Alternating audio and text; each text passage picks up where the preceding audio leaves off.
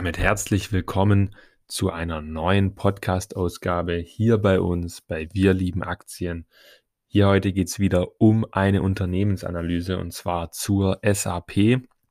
Die eigentliche Analyse bei uns liegt natürlich schon anderthalb Monate zurück. Das war die Analyse vom 12.06.2021. Ähm, heißt, ich nehme das Ganze jetzt am 26.07. auf, also an, wie gesagt anderthalb Monate später. Aber ich dachte mir, wahrscheinlich ist für viele gerade ein Podcast zu SAP ähm, interessant. Und wieso habe ich mir jetzt gerade SAP herausgesucht? Ich hätte mir ja auch eine der anderen 50 Analysen von uns heraussuchen können. Ja, SAP finde ich genau deswegen so spannend, weil naja, es ist in meinem privaten Depot meine derzeit größte Position. Und das möchte ich auch vorab äh, unbedingt loswerden. Also ähm, ich persönlich kann viel zu den Unternehmen sagen, weil ich, das war meine allererste Aktie. Da werde ich auch später noch was zu sagen, wenn ich beim Management bin. Ähm, aber vorneweg, es war meine erste Aktie. Ähm, es ist meine größte Position und genau deswegen habe ich mir die SAP-Aktienanalyse herausgesucht, um einen Podcast ja, herauszugeben, um euch den wiederzugeben, weil es wahrscheinlich am interessantesten ist für euch auch zuzuhören. Vielleicht kommt dann ja auch raus, warum es meine größte Position ist und wieso ich das ganze Unternehmen für mich persönlich so spannend finde. Ich möchte hier vorne ab sagen, das soll natürlich nicht heißen, dass du jetzt hier in SAP mir nachlaufen sollst und ähm, direkt all in gehen solltest. Ich habe da eine festgefahrene Strategie, ein festgefahrenes Einstiegs-Ausstiegsszenario, aber nichtsdestotrotz möchte ich jetzt mal anfangen mit der Analyse nach anderthalb Minuten Redezeit. Fangen wir mit dem Kurzporträt ganz klassisch an in welcher Branche ist SAP tätig? SAP ist eine Softwarefirma, also das heißt, wir sind hier auch wirklich in der Softwarebranche ähm, drin. Was ist die Peter Lynch-Einordnung? Ja, das ist schon schwierig, da kommen wir auch später nochmal drauf, dass das für, für uns damals schon bei der Analyse für, ja, für ein paar Schwierigkeiten gesorgt hat bei der Einordnung. Wir haben es jetzt bei Slow bis Average Grower gelassen. Ähm, das ist noch so ein bisschen in der Schwebe. Ähm, in unserem Rating bekommt SAP stolze 8 von 10 Punkten. Ganz kurz dazu, 8 von 10 Punkten ist wirklich ein absoluter Topwert bei unserem Rating. 10 von 10 Punkten ist absolut selten und wirklich nur die allerwenigsten Unternehmen bekommen das. Und ähm, zum Beispiel beim Slow Grower Rating derzeit ist es fast nicht möglich, 10 von 10 Punkten zu erhalten. Ähm, so viel dazu. Ich werde da vielleicht am Schluss nochmal was zu sagen. Ähm, ich hoffe, ich denke dran. Ähm, aber ansonsten mache ich das in einem extra Podcast mal nochmal. Die Marktkapitalisierung bei dem damaligen Stand, ich habe es jetzt nicht auf dem aktuellen Stand, ähm, es waren 136 Milliarden US, äh, US-Dollar sind es nicht, sind Euro. Ähm, wahrscheinlich sind es jetzt dann ähm, deutlich mehr. Ich tippe mal, es geht schon Richtung 138, 39 Milliarden Euro. Die Dividendenrendite liegt bei ungefähr 1,5 Prozent. Das KGV ähm, war damals bei 26,2. Firmensitz ist in Waldorf äh, Gründungsjahr 1972 und die Mitarbeiteranzahl ähm, 102.430. Und jetzt kommen wir eben direkt zur Vorstellung von SAP. Und wir haben ja schon gesagt, SAP ist das wertvollste deutsche Unternehmen gemessen an der Marktkapitalisierung. Wenn wir es am Umsatz messen, dann gibt es derzeit nur zwei Softwarekonzerne weltweit, die größer sind als SAP. Und zwar sind es natürlich mit großem Abstand Microsoft und Oracle. Oracle ist auch einer der größten Konkurrenten ähm, von SAP, gerade wenn es ums Geschäftsmodell geht, ähm, hier gerade bei den ERP-Systemen. In der Liste äh, von den Softwarekonzernen, die weltweit einen großen Umsatzanteil haben, ähm, sind zum Beispiel auch noch vertreten Salesforce oder Adobe. Die sind aber beide noch hinter SAP. Ähm, man muss aber dazu sagen, die wachsen deutlich schneller als SAP. Das heißt, dieses Verhältnis könnte sich jetzt mal bald ändern, äh, ist aber wirklich jetzt nicht relevant, um es hier wirklich auszuführen. Es geht hier wirklich nur um die heutige Lage. Wann wurde SAP gegründet? SAP wurde 1972 gegründet, haben wir beim Kurzporträt auch ganz kurz angesprochen. Und es wurde äh, interessanterweise von fünf ehemaligen IBM-Mitarbeitern äh, gegründet. IBM, ein Unternehmen, das kennen wir auch schon, haben wir auch analysiert bei uns auf der Webseite, findest du dort auch. Ähm, und ja, IBM, was machen die so? Die sind heutzutage sind die auch im Cloud-Business vertreten. Das heißt, die stellen Cloud-Server ähm, zur Verfügung, um ja, Unternehmen, dass die, die die Serverleistung nutzen können oder sind eben auch im Beratungssektor tätig. Einer von diesen fünf Mitarbeitern war eben Dietmar Hopp und der hat aufgrund seines Engagements gerade bei der TSG Hoffenheim, ja, ich würde mal sagen, zumindest Bekanntheit gewonnen. Zumindest wenn man ihn vorher nicht kannte, haben ihn jetzt die Fußballfans vor ein paar Jahren auf jeden Fall ja, entdeckt. Ähm, und ob man das jetzt gut oder schlecht findet, was er macht, das sei mal dahingestellt. Ich kann mal nur meine Meinung dazu äußern. Ich finde, Dietmar Hopp macht mit seinem Vermögen wirklich einen sehr, sehr guten Job. Er macht es sehr, sehr ähm, vorbildlich, auch in meinen Augen. Einfach, weil er das Geld nicht nur äh, verprasst oder wie auch immer, sondern auch wirklich dafür einsetzt, um die Menschheit voranzubringen. Er will die Forschung äh, vorantreiben.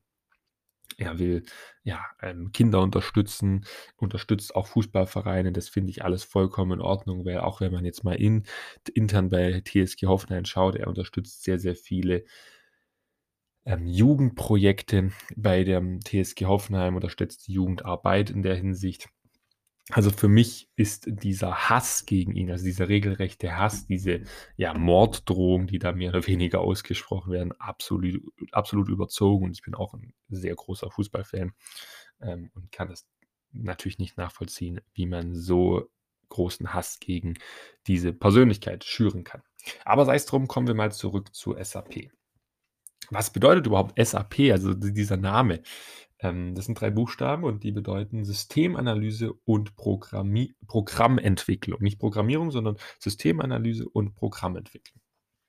Und wenn wir jetzt gerade beim Namen sind, was, was, was sind denn dann die ersten Produkte gewesen, die SAP vermarktet hat? Und zwar sind es zum einen Lohnabrechnung gewesen, also Systeme, die die Lohnabrechnung optimiert haben und Buchhaltungsprogramme ich kann jetzt auch mal kurz aus dem Nähkästchen plaudern, wenn es um die Buchhaltung geht, weil ich auch ab und zu Buchhaltungen mache, bei mir in der Steuerberatung oder eben die Abschlüsse erstellen.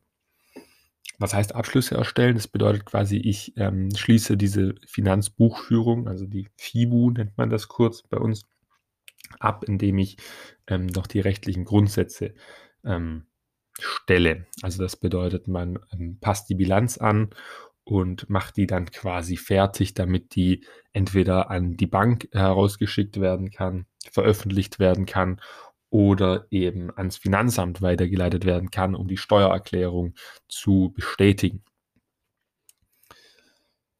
Besonders war bei SAP bei den damaligen Programmen, dass die Realtime waren. Ja, also das bedeutet, ähm, die waren in Echtzeit um, umgesetzt. Die waren an Großrechner angebunden und ähm, dahingehend auch wirklich ein neuer Standard in der Hinsicht. Und darum wurde diese Technologie später auch die Grundlage für die ganz neue Art der Datenverarbeitung. Die weltweite Expansion erfolgte dann so Anfang 1980er Jahre.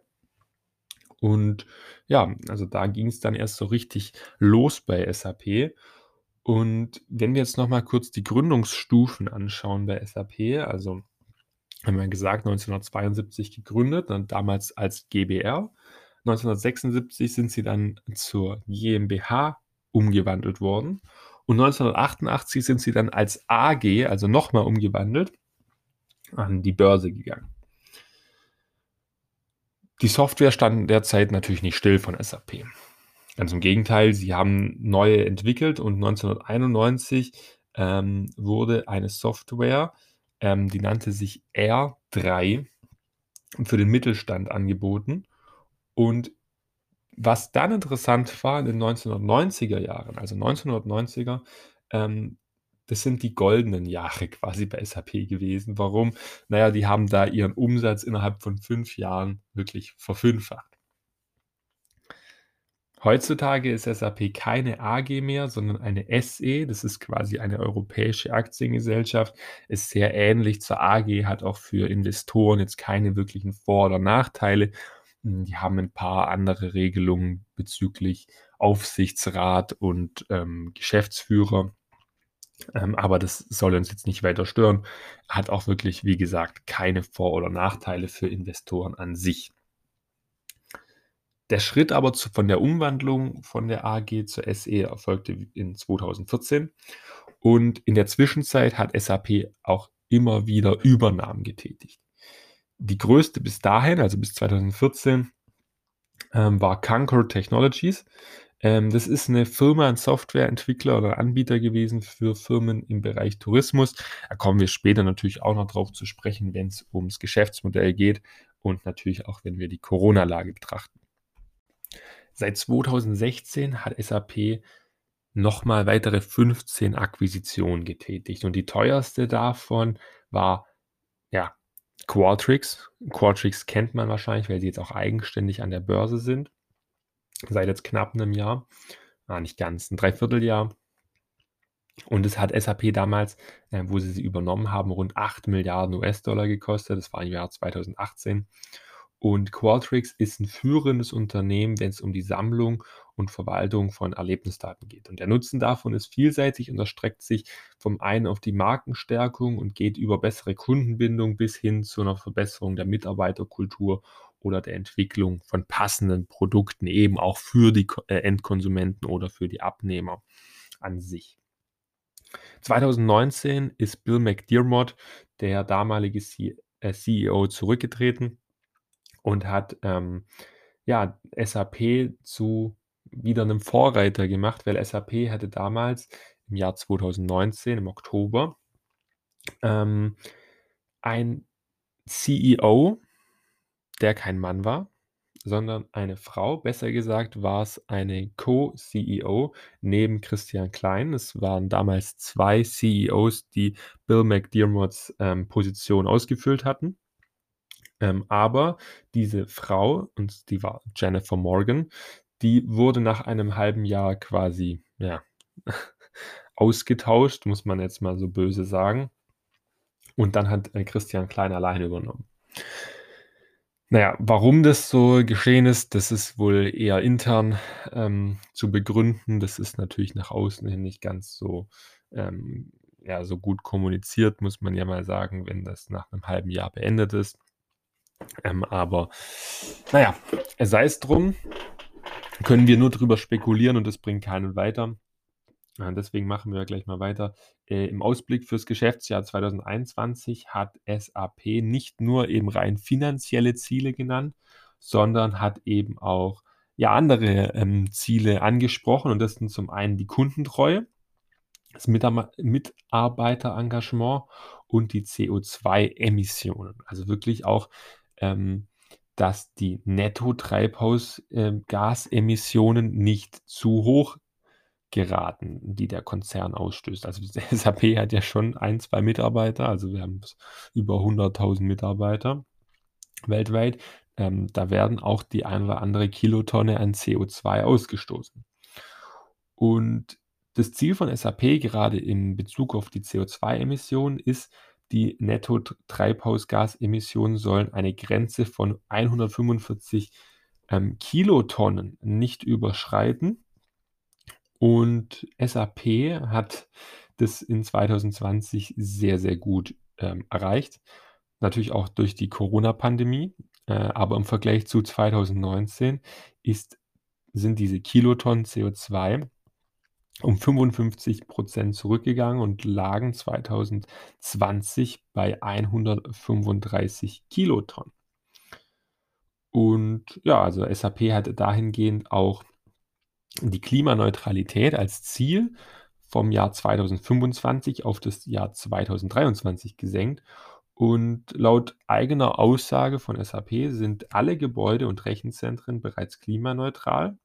Und was da auch noch sehr, sehr interessant ist, ähm, ist, dass die Vorstandsgehälter nicht nur an die finanziellen Kennziffern gebunden sind, also so wie man das regelmäßig kennt, dass diese Ziele eben daran gebunden sind, dass der CEO zum Beispiel ein EBIT von XY Milliarden oder Millionen erreichen muss, damit er einen Bonus erhält.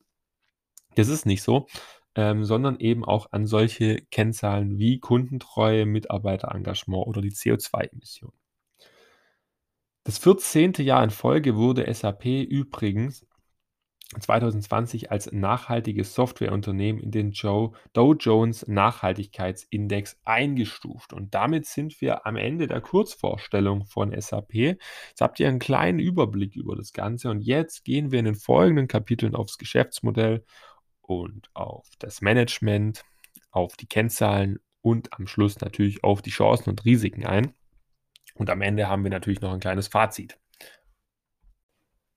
Jetzt sind wir also beim Geschäftsmodell angelangt und beim Geschäftsmodell, da möchten wir nochmal ganz kurz zurückgreifen auf die Vorstellung und zwar in der Hinsicht, dass wir sagen, SAP ist ja der drittgrößte Softwarekonzern der Welt. Nachdem wir das jetzt eben wissen, SAP steht für System, Anwendungen und Produkte in der Datenanalyse. Hm.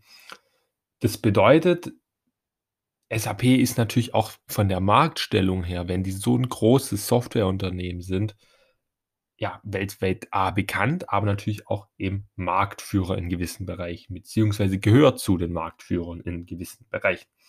Dazu gehört natürlich die Unternehmenssoftware, aber eben auch Cloud, also Cloud-Systeme für ganze Unternehmen und eben Enterprise Resource Planning Systeme oder kurz ERP-Systeme. Was das sind, da kommen wir nochmal später kurz drauf. Und zwar, wenn wir die Geschäftsbereiche vorstellen. Ähm, das ist also auch noch in dem Kapitel Geschäftsmodell. Ähm, jetzt aber ganz kurz, was ist also das Ziel von SAP? Einfach ausgedrückt heißt es, SAP begleitet andere Unternehmen dabei, ihre Geschäftsprozesse, ihren, ihre Kerngeschäfte, ihre Abläufe digital umzusetzen. Also ein System, ein, ein Unternehmen wirklich zu digitalisieren mit ihrer Cloud, mit ihren ERP-Systemen.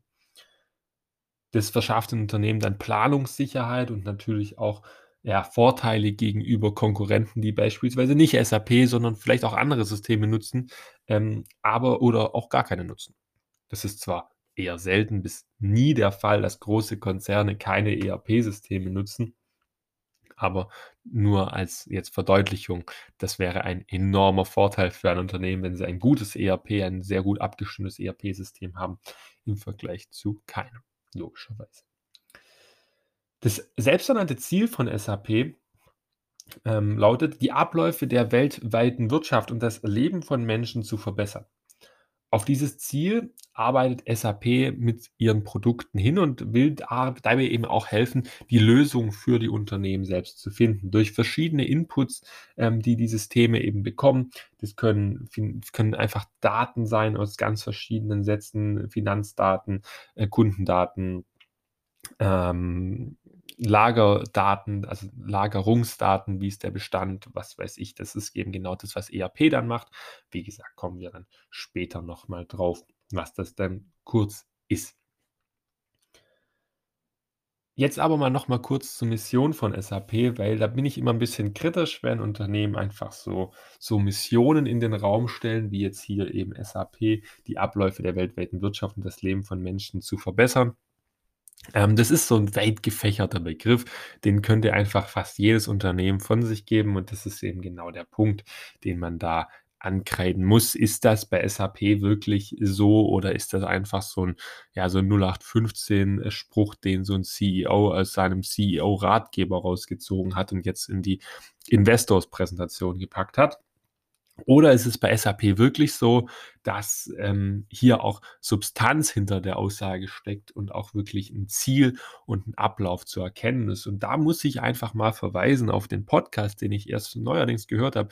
Der ist, wenn ich mich richtig erinnere, Mitte Juli 2021, also jetzt ziemlich genau vor anderthalb Wochen bei OMR herausgekommen. Ich kriege dafür jetzt kein Geld für die Werbung, aber ähm, der Podcast kann ich wirklich sehr, sehr gut empfehlen.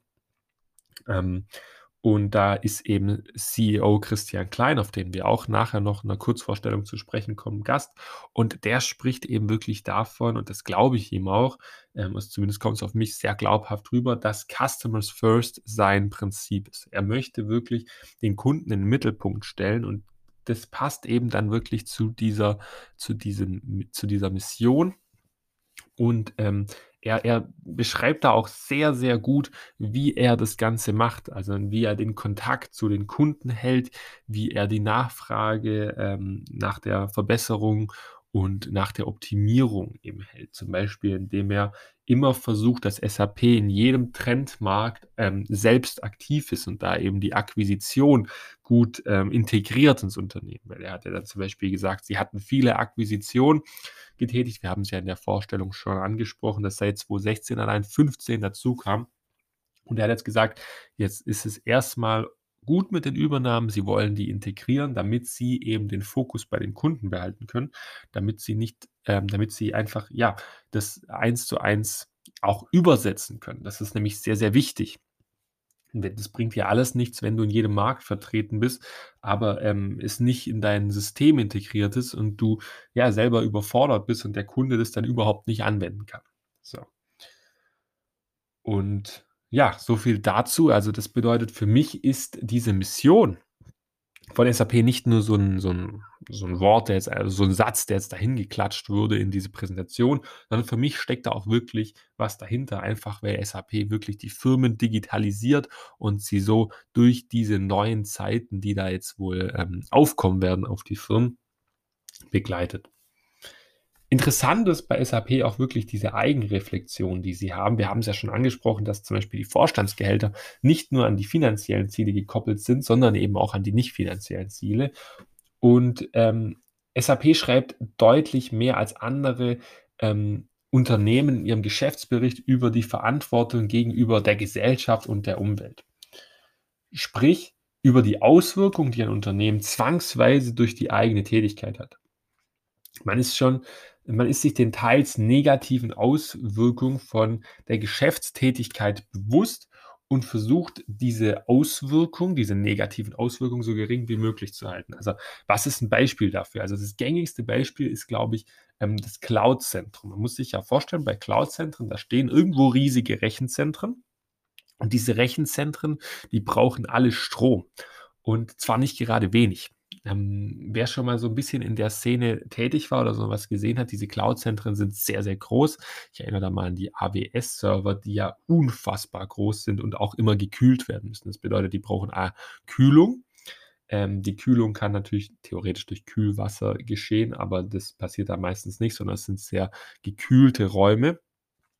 Ähm, und natürlich auch die ja, die Rechenleistung der Systeme braucht enorm viel Strom. Und hier hat SAP zum Beispiel gesagt, sie möchten die grüne Cloud. Also das heißt, diese, diese Energie soll grün sein. Und das Zitat dahingehend ist zum Beispiel, aufgrund unseres Wachstums und der zunehmenden weltweiten Digitalisierung gehen wir davon aus, äh, gehen wir von steigenden Energieverbrauchen aus. Wir stellen deshalb eine grüne Cloud zur Verfügung, um einen Beitrag zur Senkung des CO2-Ausstoßes zu leisten.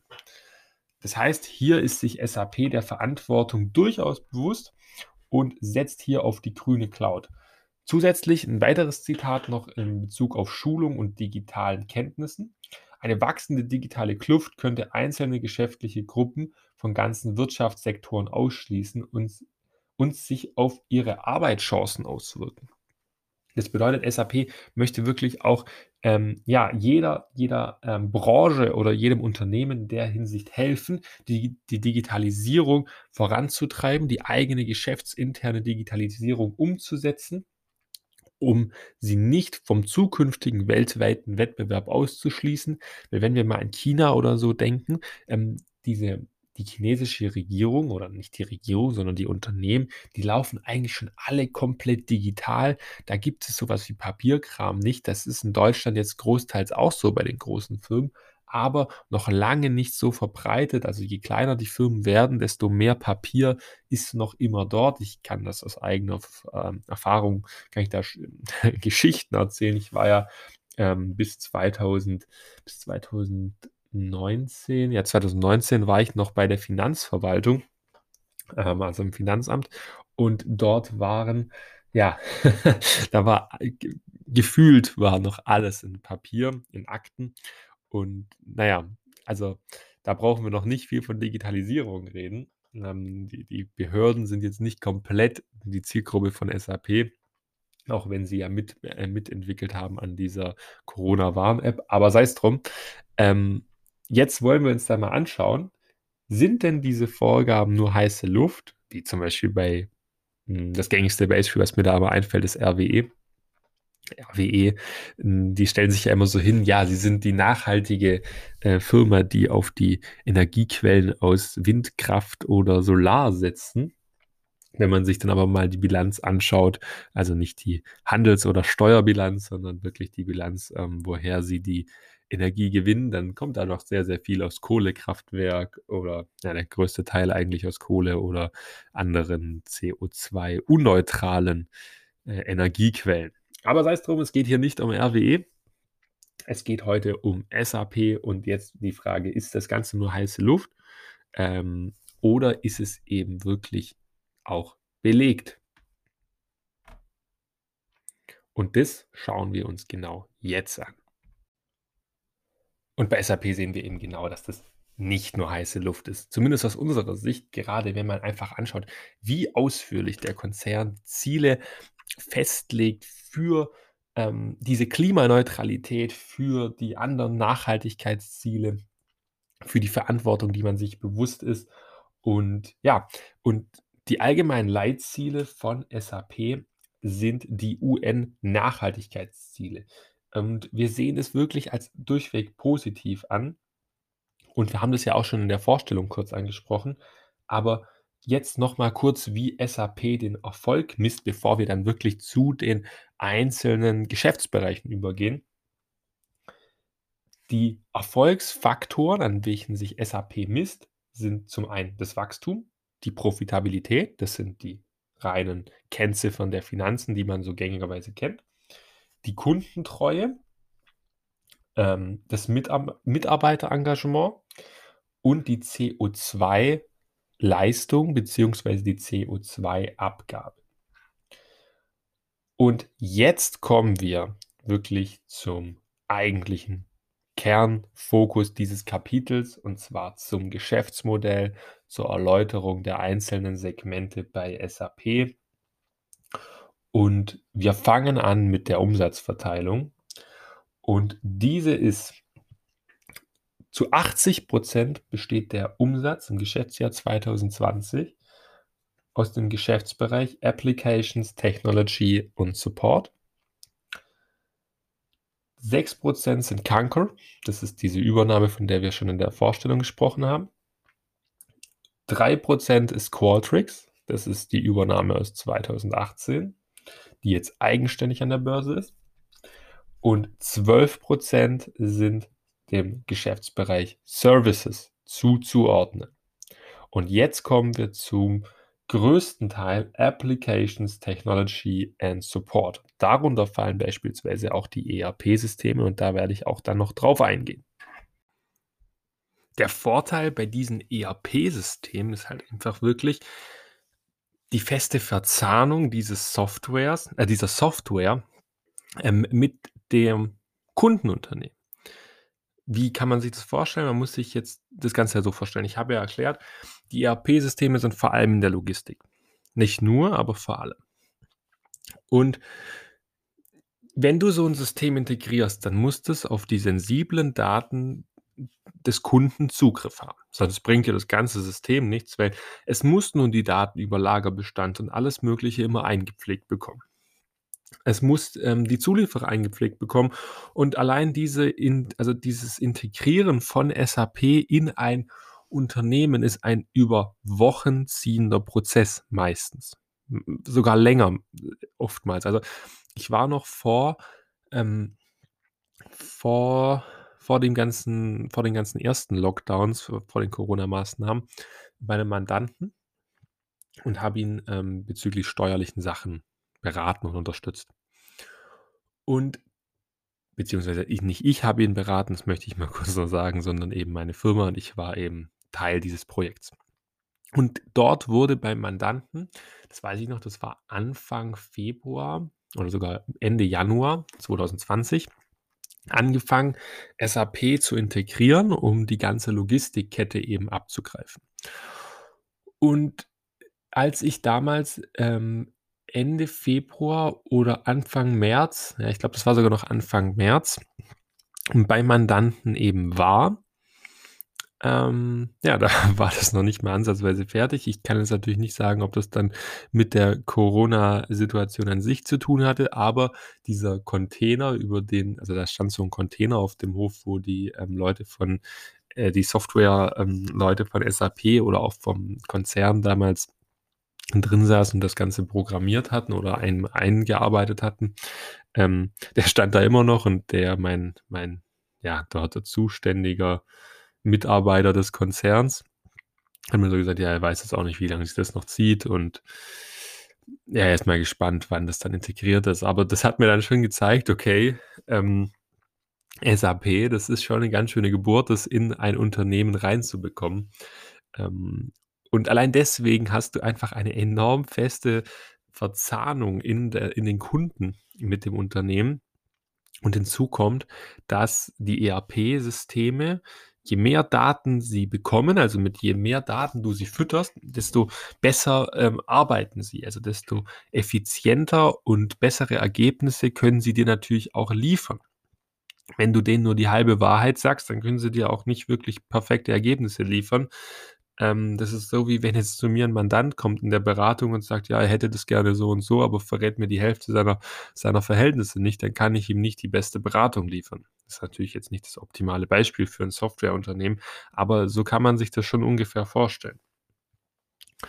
Und ja, deswegen ist es auch so, dass SAP mit den ERP-Systemen, ähm, relativ wiederkehrende Umsätze hat, die also nicht nur relativ, sondern sehr wiederkehrende Umsätze hat, weil ein Unternehmen wird ein ERP-System wirklich nur dann kündigen, wenn es s 100 % sicher ist, dass das 'n andere ERP-System unfassbar viel besser ist, wenn, ähm, sich dieser Ausbau, der ja dann auch wieder enorm aus aufwendig ist, hm, diese Daten dann zu übertragen auf das neue ERP-System. Wenn sich das lohnt, dann ja, dann wird dieser Ausbau passieren, aber ich glaube, in den meisten Fällen wird das das Unternehmen so schädigen, weil du musst dir vorstellen, solange das ERP-System ausgebaut ist, steht faktisch deine ganze Produktion, dein ganzer Geschäftsbetrieb still. Da mu das muss reibungslos laufen, dass du so was ausbaust und die meisten Unternehmen nehmen dieses Risiko nicht auf, weil im schlimmsten Fall gehst du so lange auf dem Zahnfleisch, produzierst keinen Cashflow, dass du wirklich, ja, im schlimmsten Fall in der Insolvenz landest. Ähm, das bedeutet wirklich, e SAP kann mit diesen Umsätzen recht gut kalkulieren.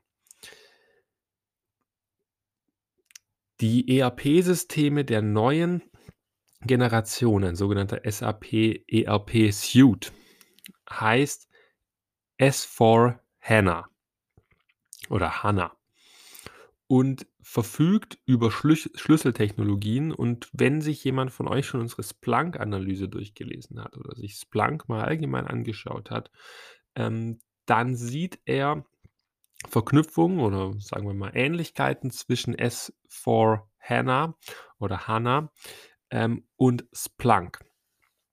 Und zwar folgende, und s S/4HANA kann Daten sammeln aus ganz verschiedenen Bereichen. Das können Finanzdaten sein oder andere Logistikdaten oder wie auch immer und, ähm, analysiert diese Daten dann auch und gibt die Auswertung über das Ganze.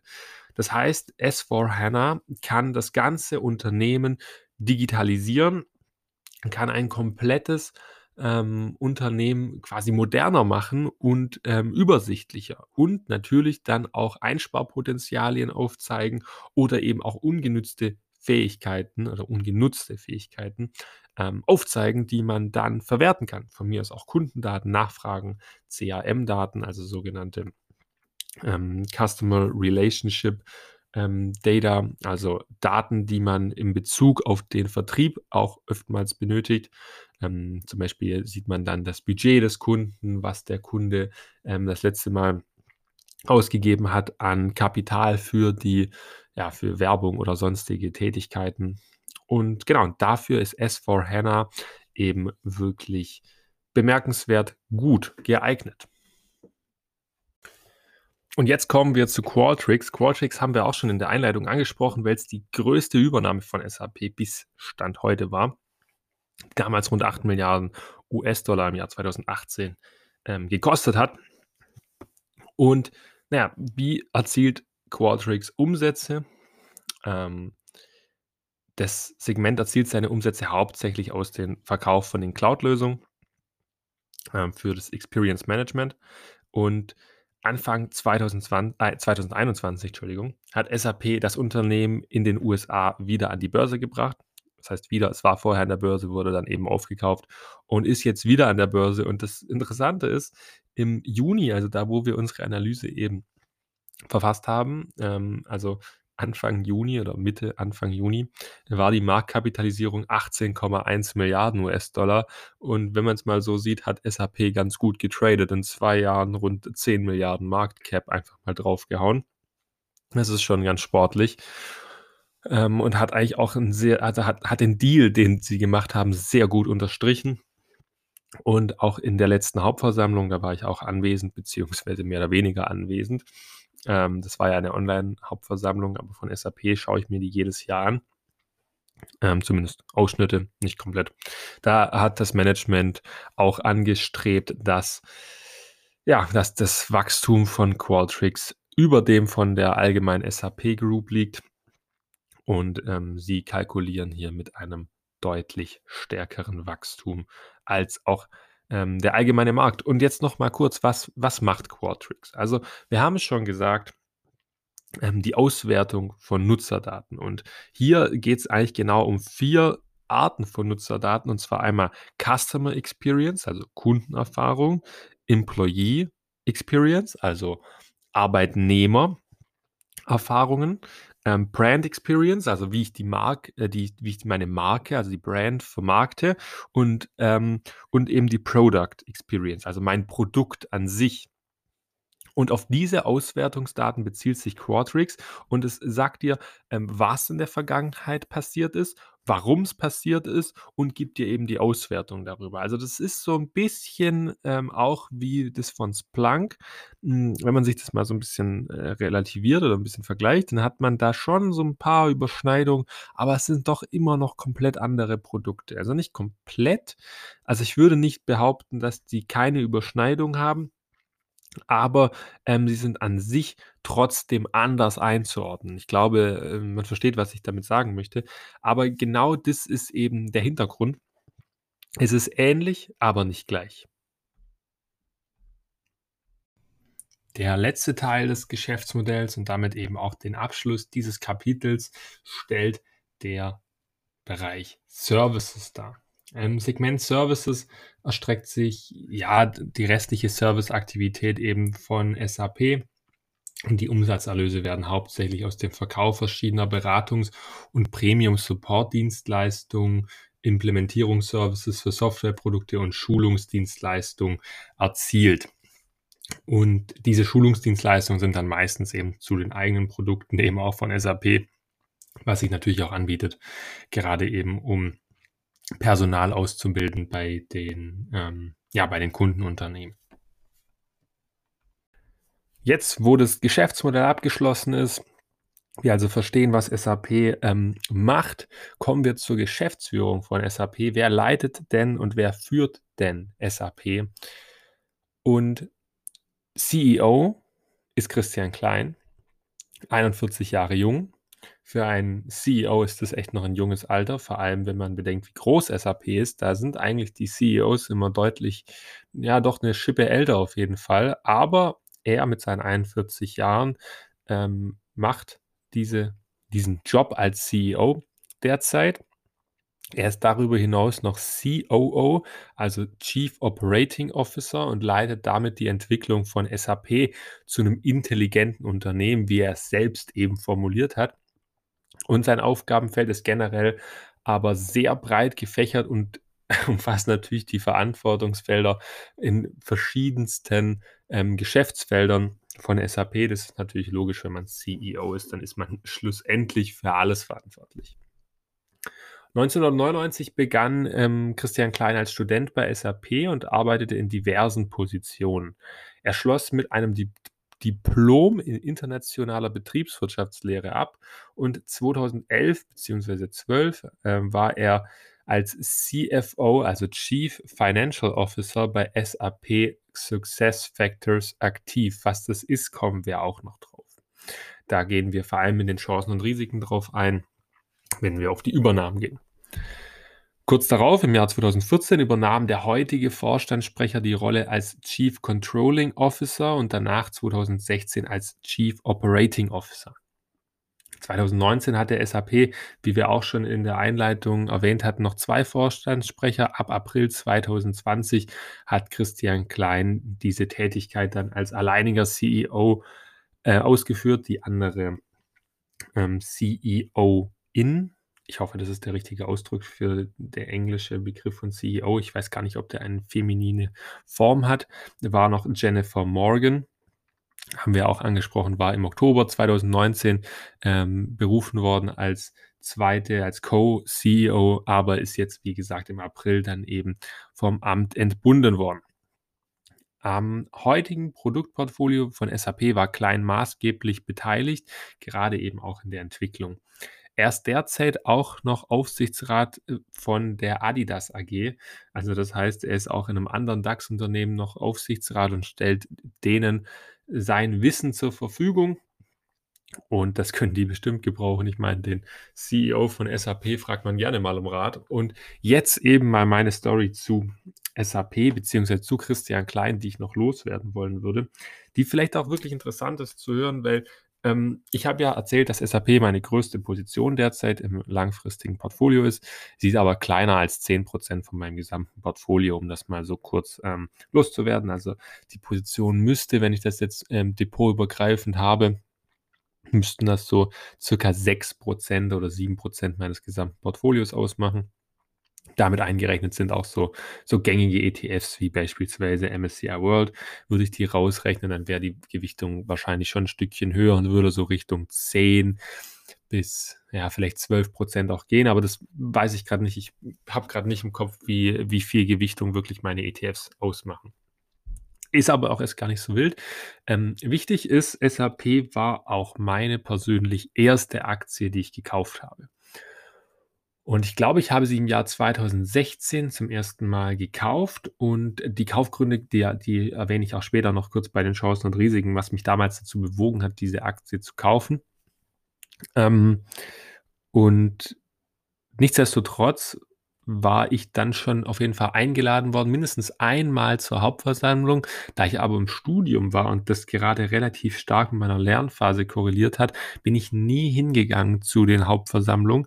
Einfach aus zeitlichen Gründen, weil Mannheim, da wo die Hauptversammlung eben war, in der SAP-Arena, wo sie eigentlich ja immer ist, außer 2020 und 2021. Ich hoffe, dass sie nächstes Jahr wieder stattfindet. Ähm, naja, das ist von mir aus eben so um die drei Stunden Fahrt, wenn es gut läuft, eher dreieinhalb. Und darum hat sich das nicht so ganz gelohnt. Ich bin mir ziemlich sicher, dass es das Jahr 2018 war, nicht 2017. Ich hadere da gerade noch in meinem Gedankengang ein bisschen. Ähm, wo ich im Mai hochgefahren bin mit einem Kumpel, ähm, wo wir zur Hauptversammlung gegangen sind. Und dort wurde Christian Klein in den Vorstand berufen. Dort, damals war noch ähm, McDermott, Bill McDermott, der CEO von SAP, der hat eine Rede gehalten ähm, mit seiner Sonnenbrille auf dem Kopf. Wirklich ähm, ein Erlebnis, eine Rede, die ich, die ich nicht vergessen werde. Die ist wirklich hängen geblieben, einfach weil das somit die erste Rede war, die ich live von einem erfolgreichen CEO gehört habe, ähm, der beschrieben hat, wie er vorangehen möchte bei SAP und einfach unfassbar selbstsicher gewirkt hat, egal von wem, von welchem Kreditinstitut, von welchem Investorhaus, ob das Union Investment war, DWS oder was auch immer das äh, für DK-Fonds Manager waren. Er ist immer cool geblieben. Er hatte immer eine vernünftige Antwort auf die Sache. Und ja, was, was mir dann noch wirklich im Gedächtnis blieb, ist, wie Christian Klein in den Vorstand berufen wurde.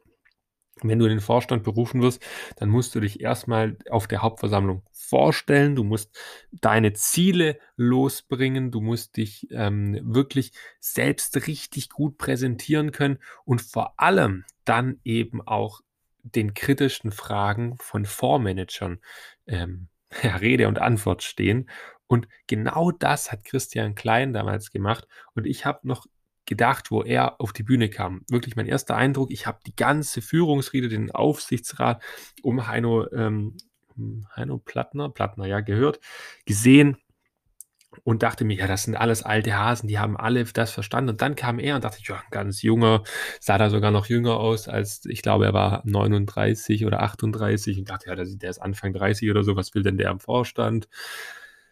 Und da war ich mir nicht so ganz sicher, was ich davon halten sollte. Dann hat er losgelegt mit einer Rede, die so unfassbar gut war. Also wirklich, ich weiß nicht, ob ihr schon mal auf einer Hauptversammlung wart. Wenn ja, dann wisst ihr ja, dass nach so einer Vorstellung und nach so einem allgemeinen Teil eben noch immer diese Rückfragen der Aktionären, Aktionäre und der Vorhäuser dementsprechend kommt. Und natürlich haben die großen Häuser da mehr Redezeit. Und ich glaube, es war der Vertreter von Union Investment, der vorne stand und gesagt hat, Herr Klein, ich dachte erst, wo Sie auf die Bühne treten, ähm, naja, der muss sich jetzt erstmal behaupten, aber Hut ab, wie Sie sich hier verkauft haben, war eine unfassbar starke Vorstellung.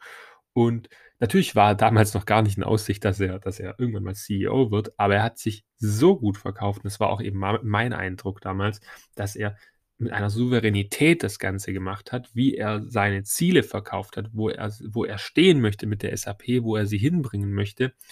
Und das hat das Ganze wirklich bekräftigt. Und gerade eben auch bekräftigt hat das für mich nochmal diesen Eindruck, den es ja, wie gesagt, nicht nur auf mich, sondern auch auf die Vorhäuser hinterlassen hat. Ähm, dieser Podcast, den ich vorhin schon mal angesprochen hatte mit OMR, wie gesagt, immer noch keine Werbung für das Ganze, aber es ist wirklich empfehlenswert, sich das mal anzuhören.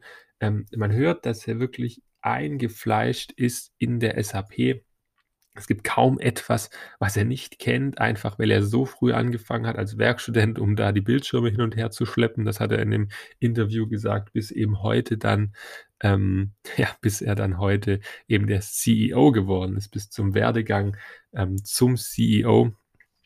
Und das ist wirklich so schön anzuhören, weil man ihm das wirklich auch abkauft. Er hat diesen, diesen Dialekt, den man in Waldorf oder besser gesagt in Mannheim spricht. Und darum glaubt man ihm genau das, was er eben ähm, von sich gibt, eins zu eins. Zumindest geht es mir so und ich bin sehr überzeugt, dass Christian Klein ein sehr guter CEO für die SAP ist und sein wird.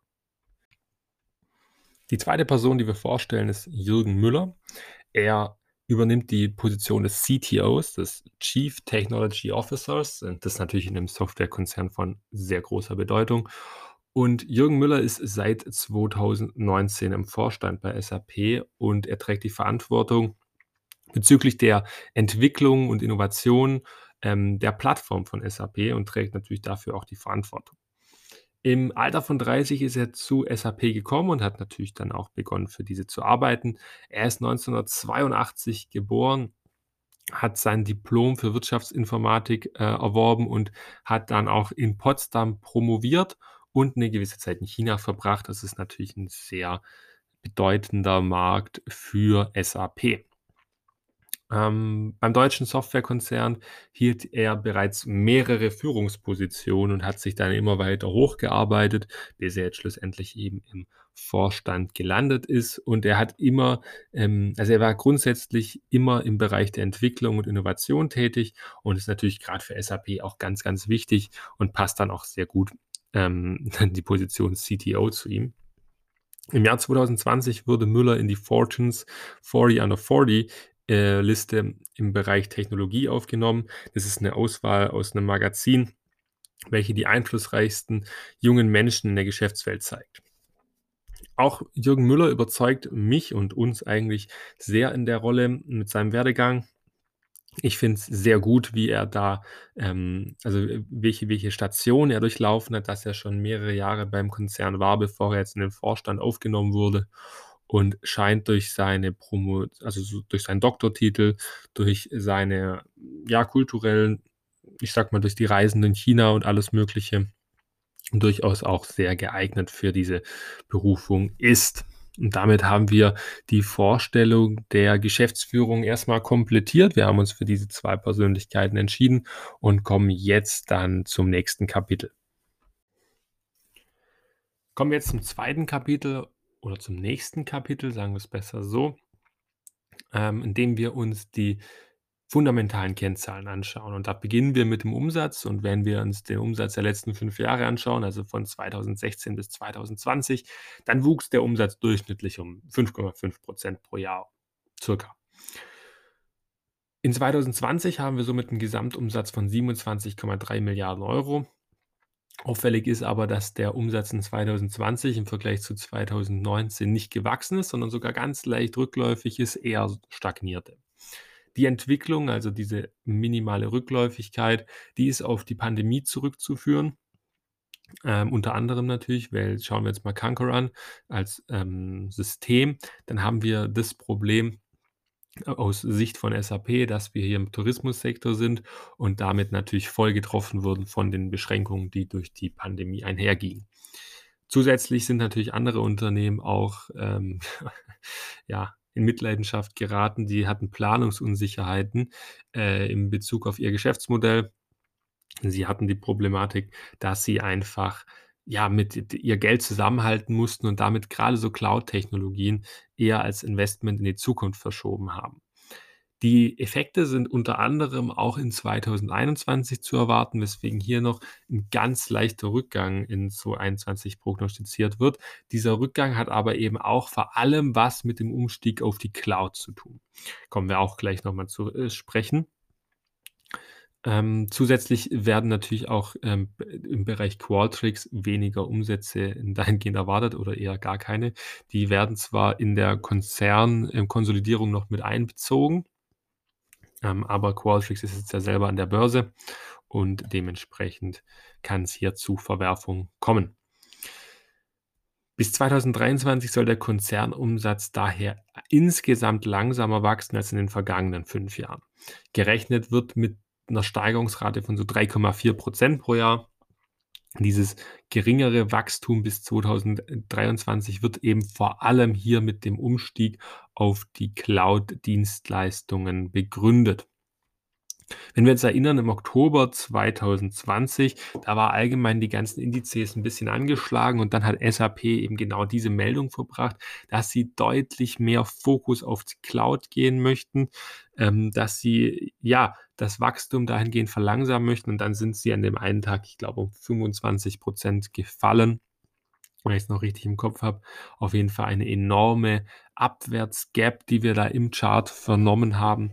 Und ja, ähm, das Management hat aber gesagt, bis 2025 sollen die Ziele alle erreicht werden. Und bis 2025 soll laut dem Geschäftsbericht 2020 eine äh, Umsatzerlöse von 36 Milliarden zu Buche stehen. Genauer gesagt ist die Formulierung im Geschäftsbericht dort ähm, mehr als 36 Milliarden.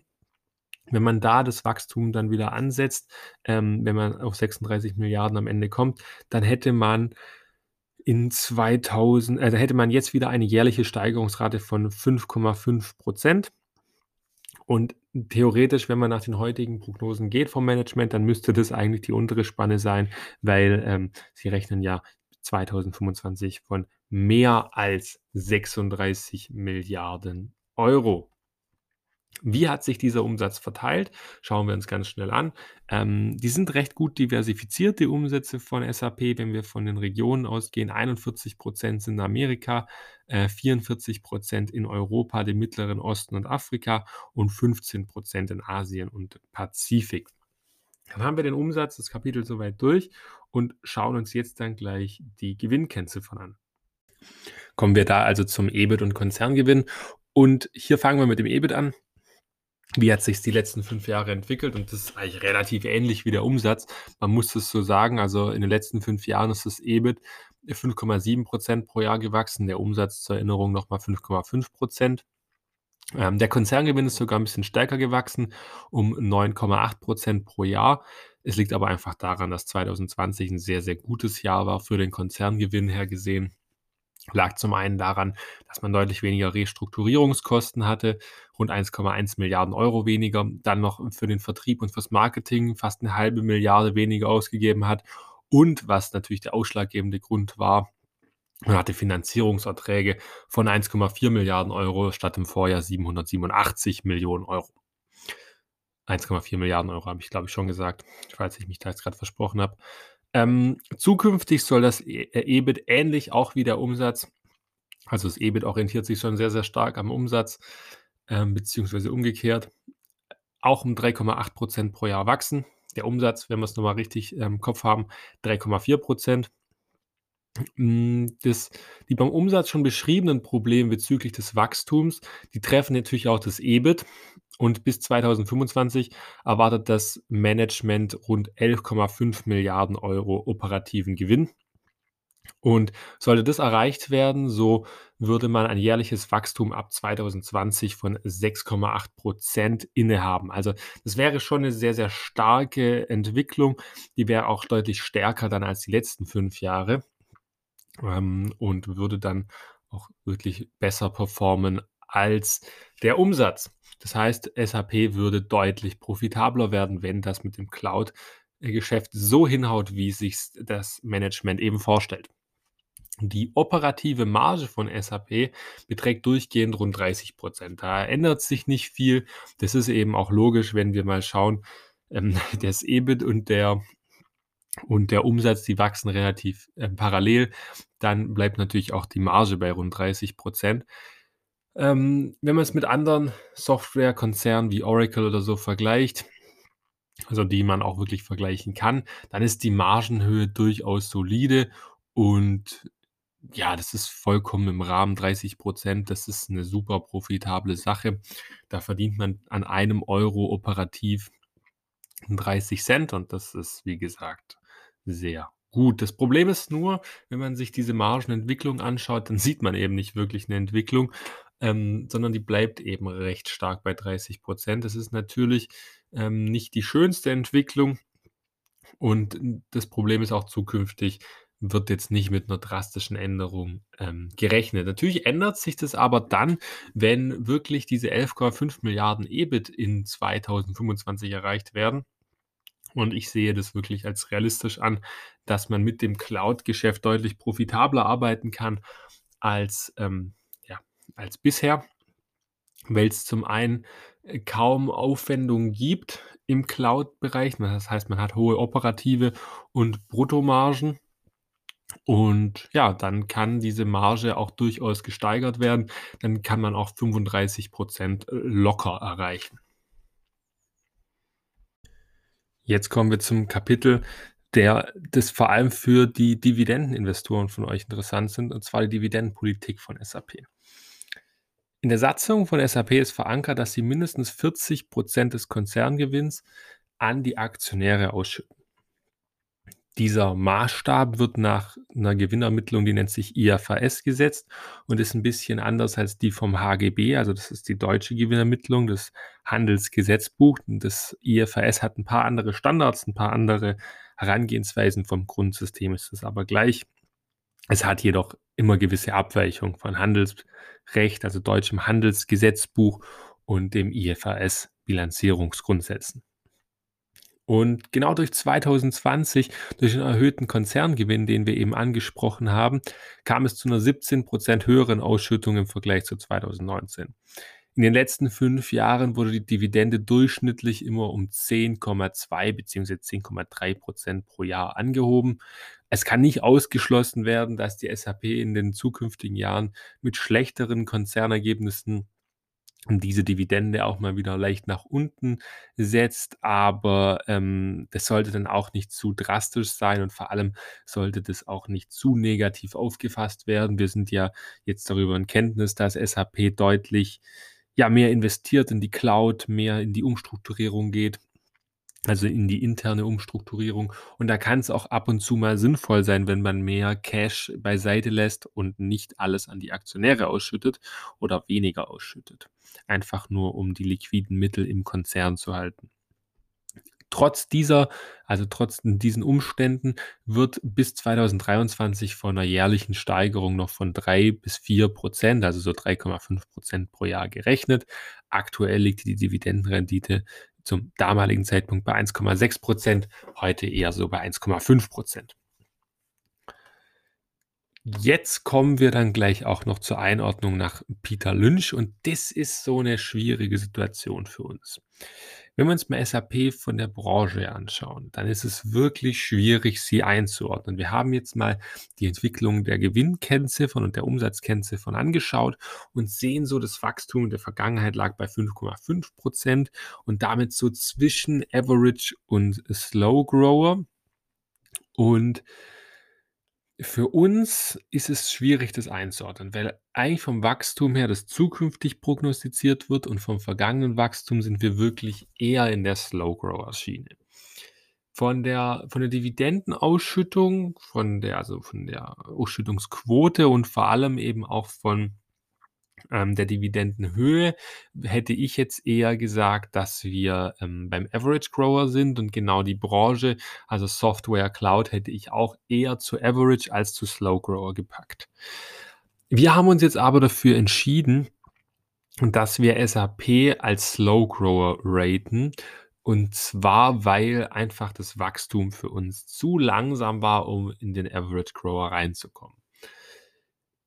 Das ist für uns vor allem deswegen so, weil wir bauen ja unser Rating auch darauf aus, dass man hier unterscheidet, sind wir im ja, sind wir ein Average Grower oder ein Slow Grower. Je nachdem gibt es verschiedene Punkte, die man erfüllen muss, damit man bei unserem Rating die Punkte bekommt. Und SAP ist eher dafür ausgelegt, dass sie ein Slow Grower sind und ähm, da das die Punkte holen als bei einem Average Grower.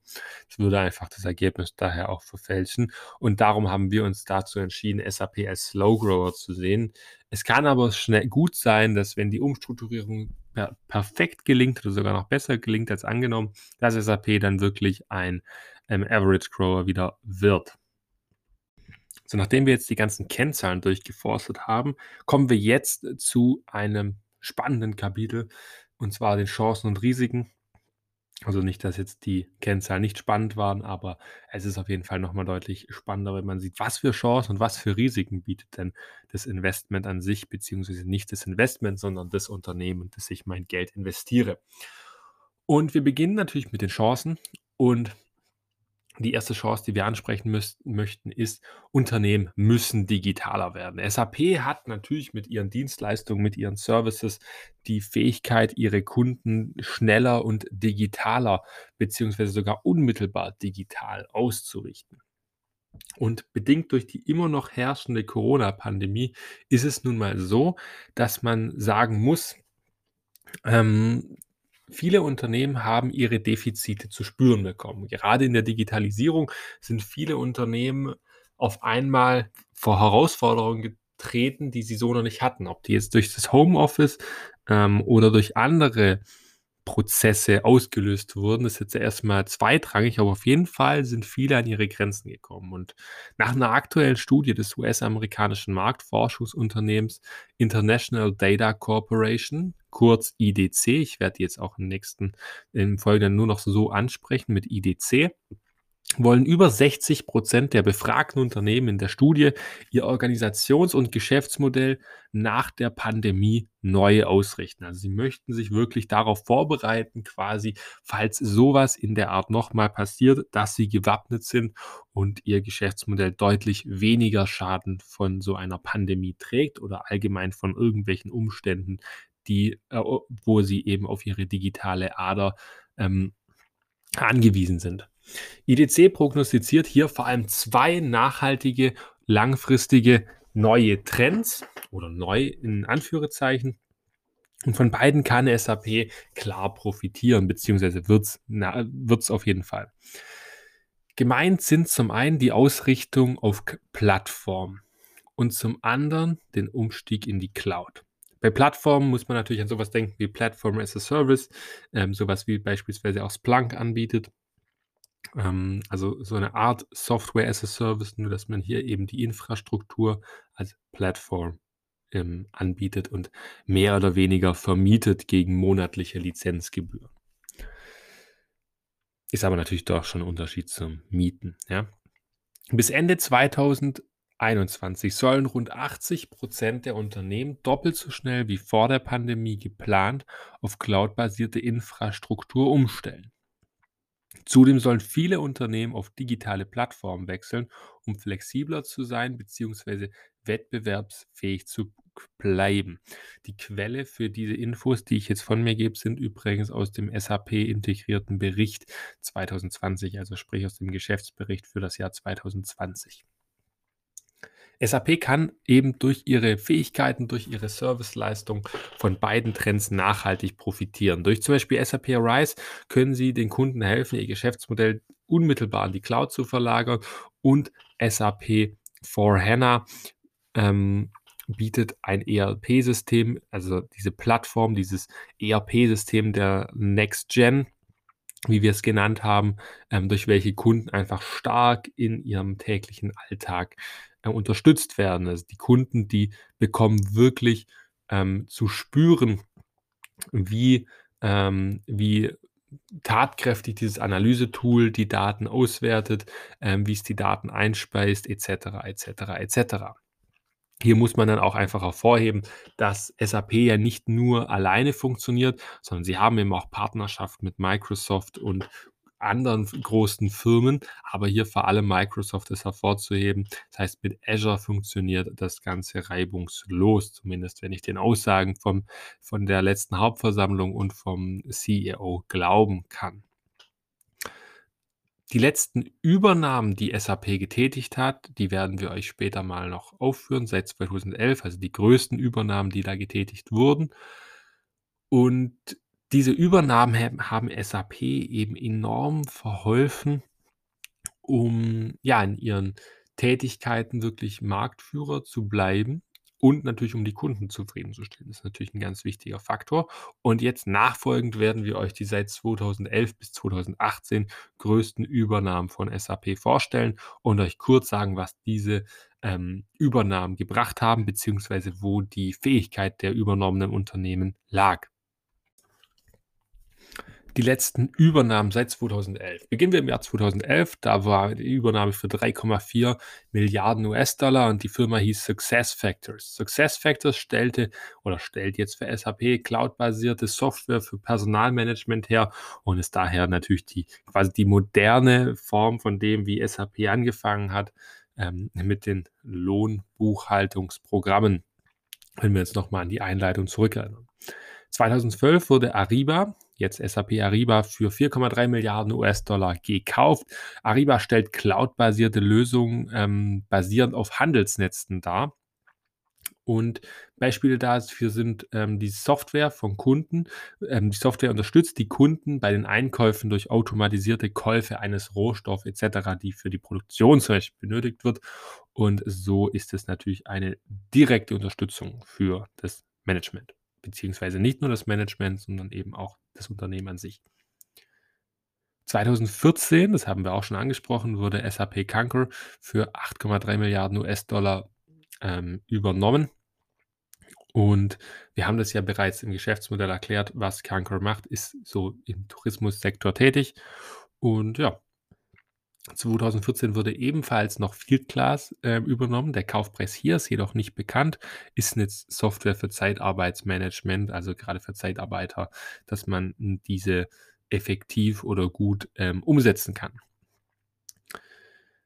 2018 wurde Qualtrics für 8,3 Milliarden US-Dollar übernommen, haben wir auch schon angesprochen und haben auch schon aufgezeigt, wie Qualtrics an sich arbeitet. Ähm, durch die Übernahmen wird also ganz klar, dass SAP in den riesigen Cloud-Technologien sehr gut aufgestellt ist. Es ist wirklich fast nicht möglich, dass der Cloud-Markt oder der ERP-Markt wächst und SAP nicht von dem Ganzen profitiert. Das hatte ich auch in der Analyse schon geschrieben, dass ich das für fast ausgeschlossen halte und dabei bleibe ich auch. Die zweite Chance, die wir ansprechen möchten, sind die sicheren Umsätze durch ERP und Cloud. Softwareerlöse sowie Cloud-Erlöse gelten im Allgemeinen als recht planbar und stabil. Wieso? Weil sie recht wiederkehrend sind und, na ja, recht sicher sind. Mit der Hinsicht, dass Kunden relativ selten ihr Cloud-System oder ihr ERP-System kündigen, weil sie sonst relativ tief ins eigene Fleisch schneiden, bis sie das endlich mal rausbekommen und ein anderes integriert haben, ist halt einfach enorm aufwendig. Und ich habe es ja schon beim Geschäftsmodell erwähnt, wie das Ganze bei 'nem Mandant von uns ablief oder von mir ablief, von meiner Firma ablief, so rum. Ähm und wie aufwendig das Ganze war. Und was man einfach auch noch beachten muss, ist eben der Fakt, dass ERP-Systeme, die auf KI laufen, so wie S/4HANA, ähm, einfach mit der Zeit deutlich effizienter werden, die Daten besser verwerten können und einfach viel mehr Output aus den Daten bekommen. Deswegen schneidet sich ein Unternehmen, je länger dieses S/4HANA bei denen integriert ist, immer tiefer ins eigene Fleisch, je länger dieses ähm, ja, je länger S/4HANA integriert ist. Ja, weil es immer effizienter wird und daher immer unerlässlicher. SAP selbst spricht daher auch von besser planbaren Umsätzen. Ja, also das heißt, die werden im Geschäftsbericht gesondert ausgewiesen und die sind dementsprechend besser planbar laut SAP. Wenn man sich das Ganze mal anschaut, dann sind es bei den Softwarelösungen, also bei ERP hauptsächlich, ähm, in 2020 so um die 11,5 Milliarden Euro und bei Cloud ja so um die 8 Milliarden Euro. Und das heißt, das ist schon ein sicherer Hafen, den SAP da hat. Und hier kommt eben der Punkt ins Spiel, warum ich damals in SAP investiert hatte im Jahr 2016. Ich habe mir das Ganze angeschaut und habe geguckt, wie viel macht das Ganze aus von den Unternehmenskennzahlen an sich, wie viel Umsatz machen sie durch dieses besser planbare Geschäft. Mir hat es sehr gefallen. Ich habe mir das Ganze gar nicht so tief angeschaut damals. Da muss ich ja fairerweise gestehen, dass ich das Ganze relativ oberflächlich nur analysiert hatte. Aber was ich noch weiß, ist, dass ich mir angeschaut habe, dieses Wort besser planbare Umsätze oder sichere Umsätze hat mir sehr gut gefallen. Ich habe mir angeschaut, warum das Ganze so ist und habe es auch mal gegoogelt und dann hat mir SAP einfach als Unternehmen sehr, sehr zugesagt. War dann auch von 2016 an ein sehr, sehr gutes Investment. Man muss aber einfach sagen, es war ein eher glücklicheres Händchen am Anfang. Ähm, und ja, aber SAP an sich hat mich dahingehend nie enttäuscht. Ähm, weder von der Seite des Investments noch vom Management, wie auch immer. Das bedeutet einfach, man muss sich hier im Klaren sein, SAP hat eine Grundlage, die ungefähr fast so sicher ist wie die Umsätze, die ein Konsumgüterunternehmen hat, ja, weil sie haben eine Grundlage und vielleicht geht die mal leicht zurück, aber auf jeden Fall wird die niemals vom einen auf das andere Jahr um minus 80 Prozent oder so gehen. Das heißt, man hat einfach eine Sicherheit und das muss man als Chance wirklich so, ähm, ja, so sehen. Jetzt kommen wir zum Kapitel der Risiken und wie bei jedem Investment auch muss man sich bei Unternehmensinvestitionen einfach damit auseinandersetzen, dass es immer Risiken gibt und immer Risiken geben wird. Und wie bei jeder unserer Analysen haben wir hier auch zwei wesentliche Risiken herauskristallisiert und ich möchte damit beginnen mit dem ersten Risiko. ERP-Systeme werden nicht mehr benötigt. Wir haben jetzt ja schon mitbekommen, was ERP-Systeme sind und warum sie so schwer zu ersetzen sind bei den jeweiligen Kunden. Und vor allem, warum sie auch so wichtig sind, um die Geschäftsbetriebe voll im Gang zu halten.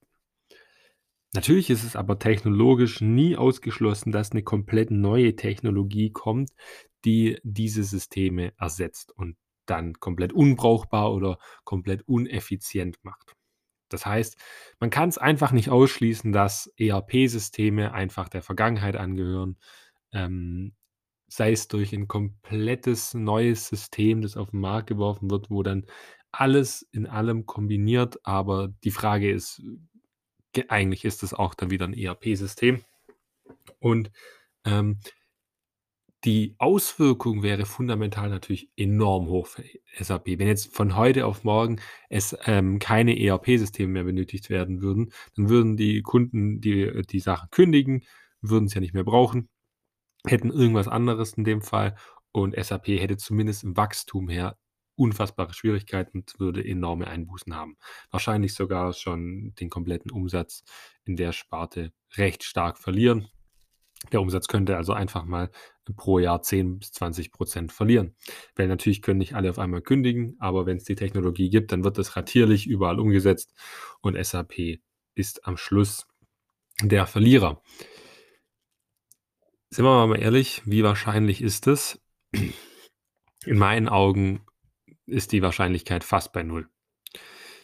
Man darf sie nie bei 0 sehen, aber sie ist auf jeden Fall sehr gering. Es ist einfach unfassbar unrealistisch, dass jetzt 'n System kommt, das ERP-Systeme komplett ersetzt und nicht von SAP selber kommt. Ja, das muss man ja sehen. Vielleicht, ähm, entwickelt SAP ja 'n neues System, das ERP-Systeme ersetzt oder komplettiert, ähm, aber dann ist ja eher, äh, SAP kein Verlierer davon. Ich glaube einfach nur, ERP-Systeme sterben aus, ja, aber eher die von vor 10 Jahren. Die werden einfach immer besser. Man sieht's an den neuen Technologien, SAP RISE, ähm, SA SAP S/4HANA, hm, wie auch immer. Ähm, die werden einfach besser. Die KI wird besser und alles Mögliche. Das heißt, dass sie komplett verschwinden und SAP davon nichts mitbekommt, das halte ich für sehr, sehr unwahrscheinlich und deswegen sehen wir für dieses Risiko die Eintrittswahrscheinlichkeit bei gering, die Auswirkung, falls sie allerdings kommen sollte, für hoch. Das zweite Risiko, das wir ansprechen möchten, sind, dass sich die Cloud-Investitionen nicht auszahlen. Wir haben ja schon bei den Chancen darüber gesprochen, was für Übernahmen SAP alles getätigt hat, wie groß die waren und vor allem, ja, welche Kosten die mit sich gebracht haben. Und, ähm, man sieht da schon die Struktur, die dahinter steht. Man möchte eine Cloud schaffen, die einfach möglichst breit diversifiziert ist und möglichst, viele Kundenwünsche abdeckt und somit die Nachfrage in allerlei Hinsicht befriedigt. Es ist dennoch nicht auszuschließen, dass so 'ne Strategie mit so 'ner, ähm, fokussierten Ausrichtung scheitert. Ähm, das kann auf die Konkurrenz zurückzuführen sein oder vielleicht auch auf interne Faktoren oder eben doch darauf, dass, ähm, der Kunde sich bei 'nem anderen Anbieter wohler fühlt, ähm, weil man vielleicht den Kunden doch nicht so gut versteht, wie man das vielleicht gerne hätte. Die Entwicklung der Übernahmen sieht man halt vor allem in der Bilanz, wenn man einen Wert anguckt und das ist der sogenannte Firmenwert oder auch auf Englisch der Goodwill genannt. Ich werde noch kurz erklären, was der Goodwill ist. Wenn man sich mal vorstellt, dass man ein Unternehmen, ähm, übernimmt, dann hat man meistens einen Kaufpreis. Sagen wir mal, ich möchte jetzt 'n Unternehmen kaufen und kaufe das für 1.000.000 €. Und dann schauen wir uns in der Bilanz an und da steht dann, ähm, drin, dass das Ganze ein Immobilienunternehmen ist. Da ist ein großes Gebäude drin mit mehreren Wohnungen. Das ist laut 'nem Gutachten 500.000 € wert. So, in dem Unternehmen sind auch sonst keine Schulden. Das bedeutet, das Unternehmen selbst hat eigentlich nur 'n Haus drin von 500.000 € mit der Werthaltigkeit. Und jetzt könnte man sich fragen: „Wieso zahle ich dann nun 1.000.000 €?“ Ähm, und das kann dann halt mehrere Gründe haben. Zum Beispiel kann das sein, dass dieses Unternehmen äh, dieses Unternehmen, dieses Gebäude in dem Beispiel von einem der von einer Firma, ähm, verwaltet wird, die einfach sehr, sehr gute Mieter findet, die das Ganze sehr gut selbst macht. Oder ich habe einen eigenen Mieter, der, ähm, einfach sehr, sehr gut, ähm, die Miete zahlt. Ich habe eine hohe Kundenzufriedenheit et cetera, et cetera. Das bedeutet, ähm, das spielt dann alles noch mit rein. Das sehe ich aber in der Bilanz von diesem Unternehmen, das ich kaufe, nicht.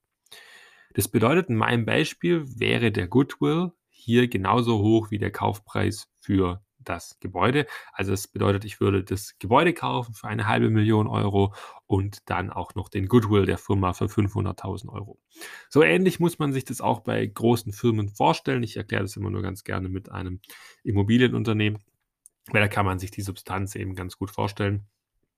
Und ja, bei Firmen, die SAP übernimmt, gibt es eben auch einen Goodwill und man sieht eben, dass dieser relativ hoch ist inzwischen. 2016 betrug der Firmenwert noch rund 23 Milliarden Euro. 2020 sind es immer noch 27 Milliarden Euro.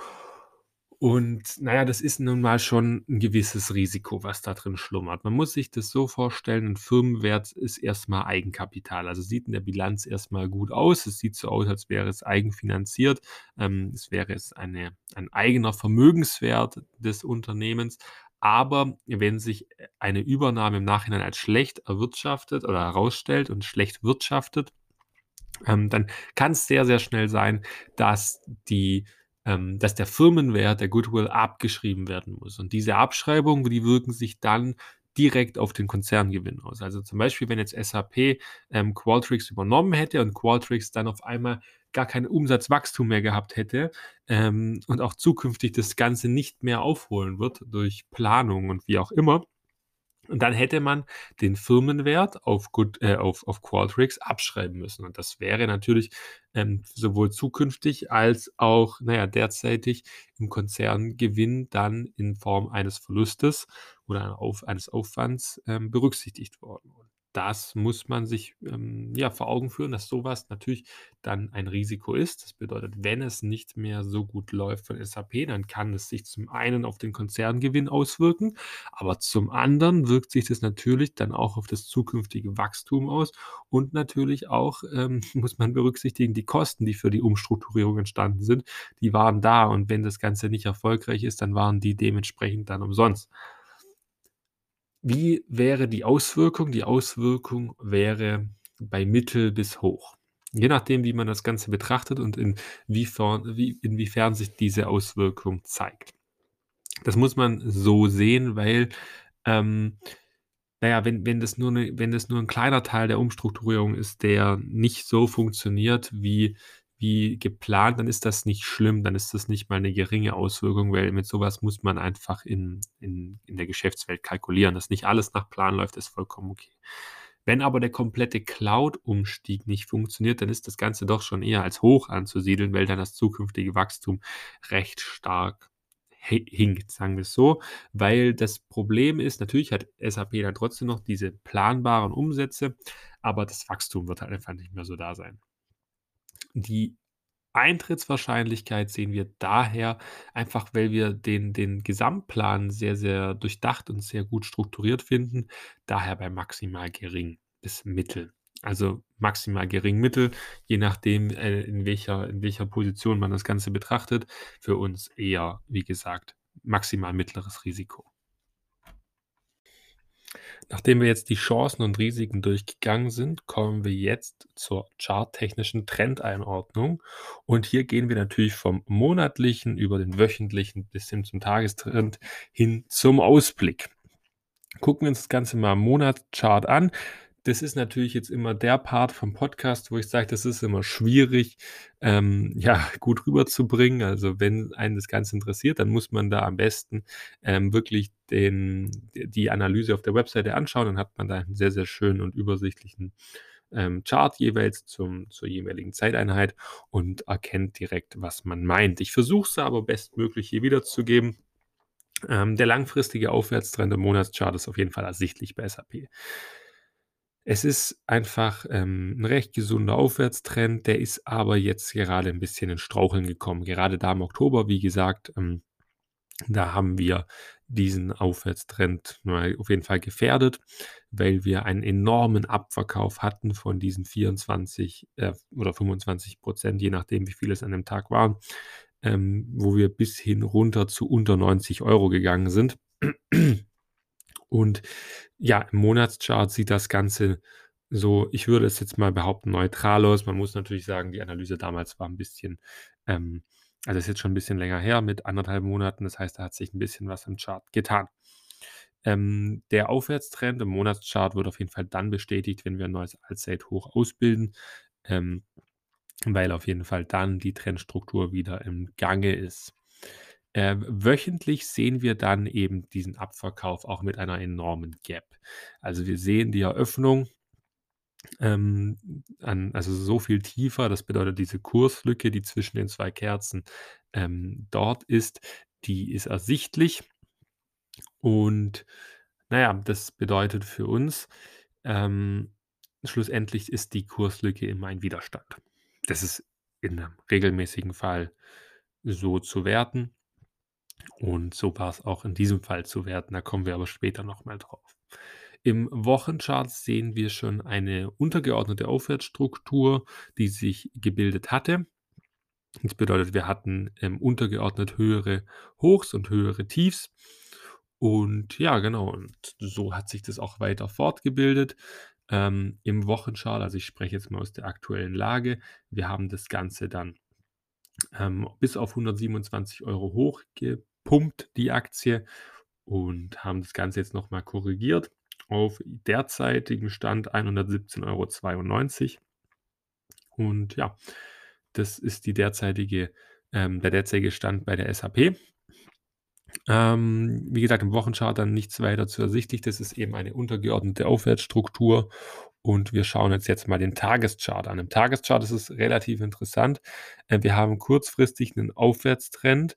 Ähm, der wurde dann auch bestätigt. In der Analyse haben wir geschrieben, ich zitiere mal kurz: „Kurzfristig ist ein Aufwärtstrend aktiv, welcher über 121 € auch in der übergeordneten Struktur wieder bestätigt wird.“ Das ist auch geschehen. Wie gesagt, wir sind dann, ähm, hochgekauft worden bis hin zu den 127,36 € ungefähr, ähm, und sind jetzt hier gerade wieder abverkauft worden. Das ist ziemlich genau so, wie's in der Aussicht eben beschrieben wurde. Ich werde mal ganz kurz den Text vorlesen und euch dann sagen, wie der Chart verlaufen ist. „Unterhalb des aktuellen Kurses hat die SAP-Aktie viele Unterstützungszonen, welchen einen guten Puffer für die Käufer bilden. Zur Oberseite wird es nun bei der rot markierten Zone interessant. Ähm, dort findet unter anderem das Sch Schließen der großen Kurslücke statt, die wir eben vom Oktober her haben. Ähm, dies ist zunächst einmal ein Widerstand. Gelangt die Aktie nachhaltig über diesen Bereich, so ist das Allzeithoch in Griffweite und die Widerstände auf dem Weg sind überschaubar. Wir haben diese rote Entscheidungszone gehabt und diese auf dem Wochen äh, auf Wochenbasis auf jeden Fall angelaufen. Das ist eben genau die Zone 124 bis, ähm, 127 €. Ihr könnt es auch gerne noch mal in der Analyse nachschauen und dort haben wir dann abverkauft. Wir, ähm, haben den Abverkauf dahingehend gestartet, ähm, sind jetzt ähm, wieder auf Käuferkraft gestoßen, heute mit auch einem leichten Volumen wieder, ich würde sagen, am Stabilisieren, aber wo man sich auf jeden Fall in meinen Augen jetzt im Nachhinein, ähm, mehr oder weniger fürchten muss für diesen Aufwärtstrend, den wir seit dem Tief aufg ausgebildet haben, sind die 109,10 €. Sollten wir da drunter gehen, wäre diese Aufwärtsstruktur für mich, ähm, egalisiert, also neutralisiert und wir würden hier, äh, wieder diesen, ja, eher so korrektiven Charakter haben und tendenziell charttechnisch nicht mehr so ein schönes Bild haben. So, dann sind wir von dem charttechnischen Ausblick so weit fertig und, ähm, werden jetzt dann gleich zum Fazit übergehen. Also sind wir nun am Ende des Podcasts und zwar beim Fazit. Und da fangen wir an mit unserem Rating für Slow Grower. Wie gesagt, wir haben hier SAP für Slow Grower und nicht für Average Grower bewertet, einfach weil uns 3,5 beziehungsweise 5 % Wachstum einfach zu wenig für 'nen Average Grower sind. Wo gehen die Punkte bei uns verloren? 2 Punkte gehen insgesamt verloren und die gehen bei der Eigenkapitalrendite verloren und bei der Bewertung für einen Slow Grower. Da sieht man auch bei der Bewertung, ähm, ähm, SAP ist noch nicht so wie ein anderer Slow Grower, wie beispielsweise Procter & Gamble oder so bewertet, also mit einem verhältnismäßig günstigen KGV, sondern, ähm, wirklich noch eher auch so tendenziell zu 'nem Average Grower. Und ja, das zeigt sich eben auch daran. Aber bei der Eigenkapitalrendite könnte man theoretisch auch mal den Punkt geben, wenn man beide Augen zudrückt, weil diese ist eigentlich wirklich nur deswegen so gering, weil die Eigenkapitalquote so hoch ist und die ist deswegen so hoch, weil der Goodwill weil die Goodwills, diese knapp 30 Milliarden € eben die Eigenkapitalquote erhöhen. Wären die weg, dann würden sie locker diese 20 % Eigenkapitalrendite erreichen. Sei es drum, sie bekommen 8 von 10 Punkten und wir haben es anfangs schon erwähnt, das ist 'n sehr, sehr guter Wert. Ähm, also wie wie gesagt, bei uns 10 von 10 Punkten zu erreichen, ist super schwierig und 8 von 10 ist daher ein klasse Wert, der für die Qualität von SAP auf jeden Fall spricht. Charttechnisch sehen wir die Entscheidung derzeit. Wir haben in dieser angesprochenen Entscheidungszone abverkauft. Ähm, das heißt jetzt erst mal noch nichts Negatives. Das bedeutet nicht, dass SAP jetzt neue Tiefskurse erleben muss, ähm, aber man muss es auf jeden Fall im Auge behalten und ich gebe euch mit auf den Weg, dass ich mir die Levels von 109 €, ähm, ja, auf den Schirm lege, aber ich werde euch da auch bei Discord informieren, falls ich dort irgendwelche Entscheidungen in meinem Portfolio treffen werde, so wie ich das allgemein immer mache. Ansonsten ist der Podcast hiermit beendet. Ich freue mich, dass du bis hierhin zugehört hast, wünsche dir noch 'nen angenehmen Tag und tschau, mach's gut.